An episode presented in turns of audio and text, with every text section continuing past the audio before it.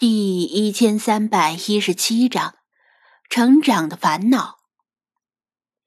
不仅是在场的人，精灵们也在倾听张子安的讲解。各花入各眼，同样一番话，听在不同的人和精灵耳中，又有不同的感受。在父母的眼里，孩子都是一眨眼就长大了，更何况成长速度比人类快数倍的猫。当你还沉浸在刚把它买回家时像个毛绒团子的记忆里，它已经以令人咂舌的速度成长为一只需要绝育的猫了。其实张子安也是临时发挥，主要是在埃及期间对菲娜和埃及艳后的感情有所感悟和感慨。他回头望向店铺角落里一处展示柜的柜面。那里摆着一尊埃及艳后的石膏雕塑，就是从汉哈利里市场买回来的那个。他一脸沉思的凝望着猫爬架的方向，而菲娜也在此时抬眼望着他。赵琪没有得到真正靠谱的解释，但他已经不需要解释了，也不会再胡乱猜测，因为他知道。兰兰是在以自己的方式在守护着他，这就够了。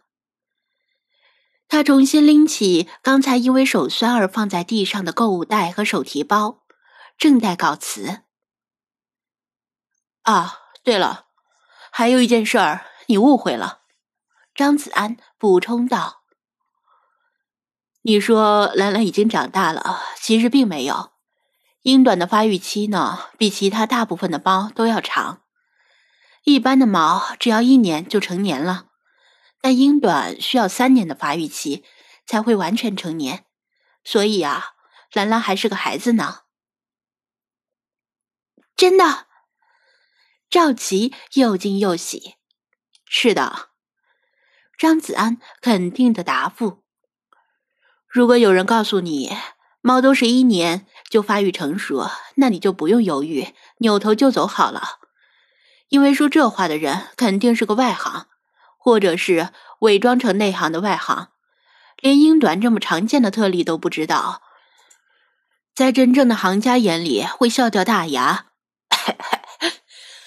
王乾和李坤连连干咳，提醒张子安别说了，因为他们之前也是跟顾客这么介绍的，这不是打他们的脸吗？那个，请问。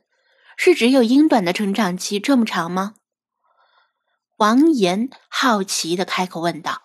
“嗯，不止，布偶猫也是这样。”张子安示意请他们看店内嬉闹的布偶幼猫们。布偶猫呢，是一种大型家猫，也需要差不多三年的成长期。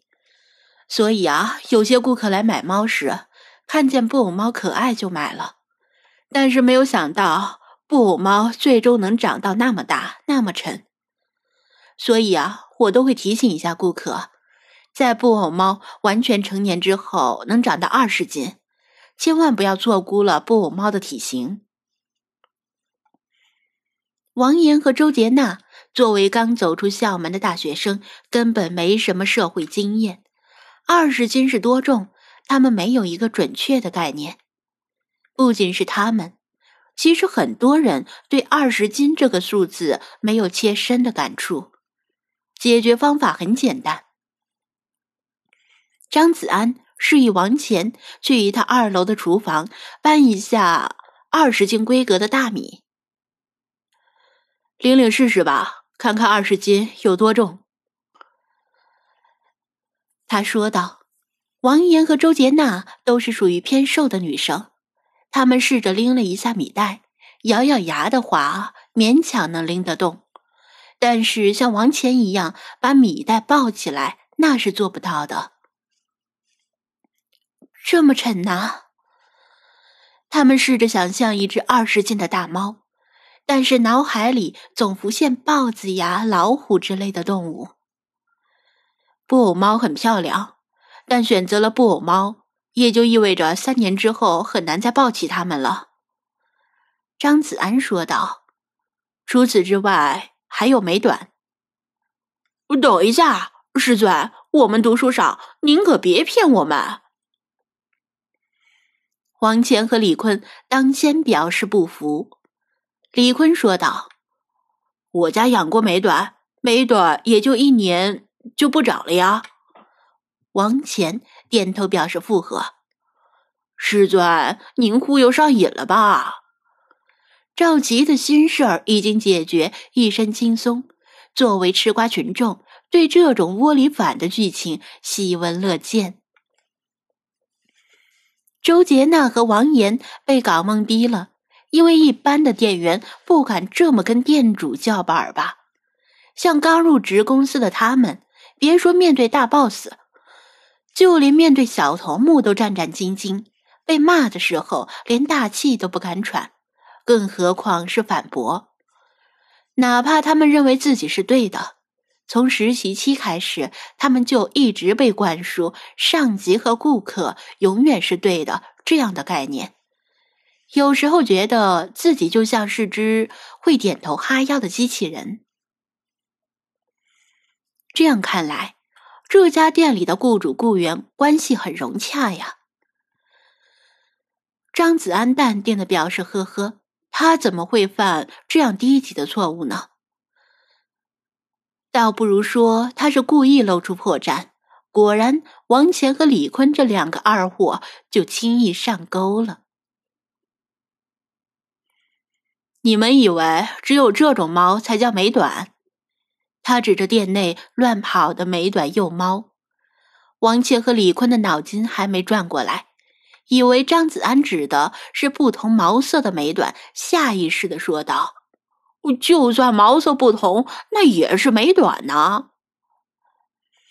难道你们不知道，所谓的美短其实是两种猫的简称，一种是美国短毛猫，另一种是美国短尾猫。”张子安亮出自己真正的答案：“啊，还有这种猫？”